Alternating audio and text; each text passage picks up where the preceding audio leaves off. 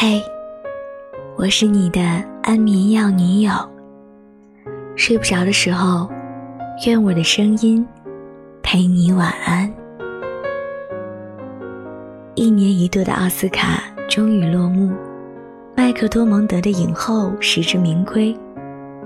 有人说，这届奥斯卡是关于母亲的咆哮，提名影片里的妈妈大多偏激。我《花样女王》里。花钱雇黑粉，在比赛前痛骂女儿，一言不合就甩把刀刺进女儿胳膊的妈妈。当女儿质问他：“为什么你就不能像其他母亲一样对我温柔点儿？”温柔有什么屁用？我妈就很温柔，可温柔能培养出世界冠军吗？好像我们的成长过程都免不了和妈妈大吵过，叛逆期。我的家里也经历了好几场恶战，战争可以发生在任何一处。起床时候的拖拉会被念叨，衣服穿的不合他意也要重穿。午餐饭桌上更是硝烟弥漫，每次都要怒怼三百回合。可是每次怼完，想想对妈妈说的那些不礼貌的话，又很后悔，心想，要是刚刚少说一句就好了。三块广告牌中的母亲也是如此，被强奸致死的女儿仅有的镜头是在和米尔德雷德疯狂大吵的画面，吵到声嘶力竭的时候，妈妈喊了声：“真希望你在路上被强奸。”谁知一语中的，他在往后漫长的岁月里，沉浸在丧女的痛苦、凶手逍遥法外的愤怒中不能自已的时候。回想起这段争吵的记忆，应该也希望，要是那天少说一句就好了。认真想想，我妈妈对我也是打压式的教育，凡是第一个嘲笑我的就是她，无论我想要做什么，她都觉得是浪费时间。我想学摄影，她嘲笑：“你拍的都是什么垃圾呀？”好不容易自己攒了点钱，买了一台胶片机。他看到后说：“你就会浪费钱，这东西买来有什么用？”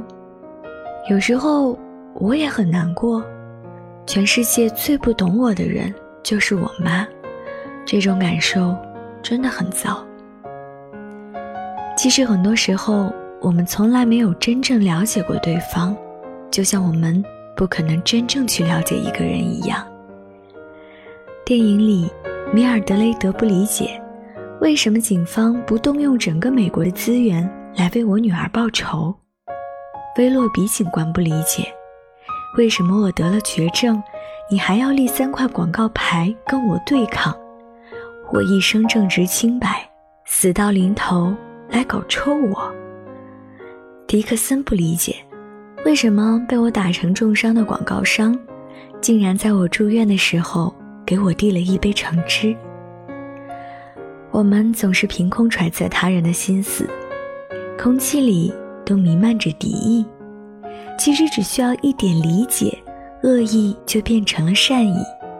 威洛比警官表面上想要维护自己的尊严，软硬并施的让米尔德雷德撤掉那三块广告牌，实际上比谁都更看重这个案子。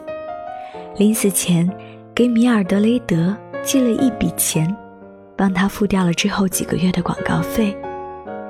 迪克森这个妈宝，唯一让他尊重的威洛比警官自杀后，留下了一封信，想要继承他的意志，不顾一切地找到作案凶手。曾经恃强凌弱的半吊子，甘愿为了查案被混混殴打。米尔德雷德被困在愤怒的泥潭中，无法自救。女儿的仇一日不报，他的恨一日不消。那么善良的女人，硬把自己逼成了一头浑身是刺的猛兽。一个爱女儿如生命的母亲，宁可与整个镇子的人为敌，也要战斗到底。被疲惫、自责、愤怒和无奈折磨下的米尔德雷德。总想为女儿做些什么，否则她活不下去。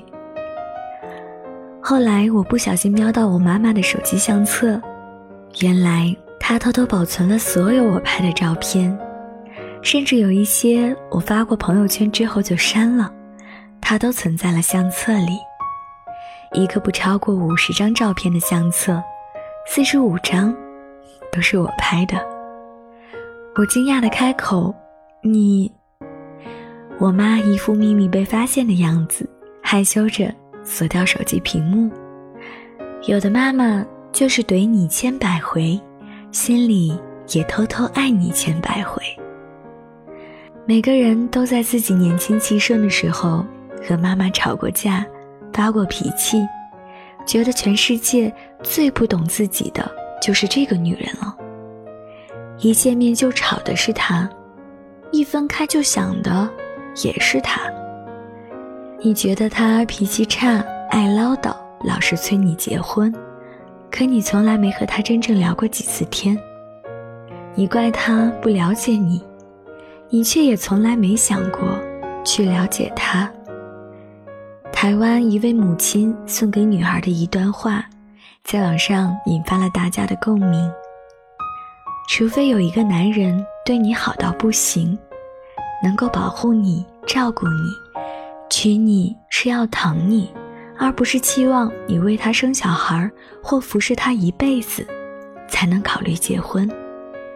不是年龄到了该结婚了，也不是还不结婚嫁不出去了。而是，不要随便结婚。你是妈妈唯一的女儿，妈妈希望你可以幸福。其实，每一位母亲都爱你胜过世间一切。这也是《三块广告牌》这部电影最有魅力的地方。它告诉我们世间险恶，但也告诉我们人间有光。他警告我们别做个烂好人，但也在暗中惩治那些恶徒。他不让我们和最爱的人好好告别，但也叮嘱我们珍惜身边的人。就算全世界与我为敌，我也要为你战斗到底。即使世界冷酷无情，相信爱可以温暖人心。即使。电影只是电影，角色却不仅只是角色。也许我们的一生都像在啃一块速冻的肉，解冻之后可能是坏掉的、腐烂的，也可能是新鲜的、美味的。不到冰融化的那一天，谁能知道结果呢？这世界太难了，于是便有了妈妈。就算全世界与我为敌，我也不会放弃爱你。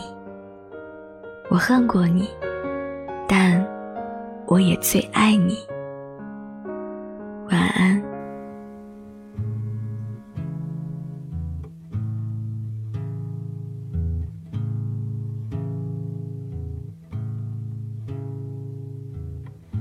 heard you sing in town to silver heard you cry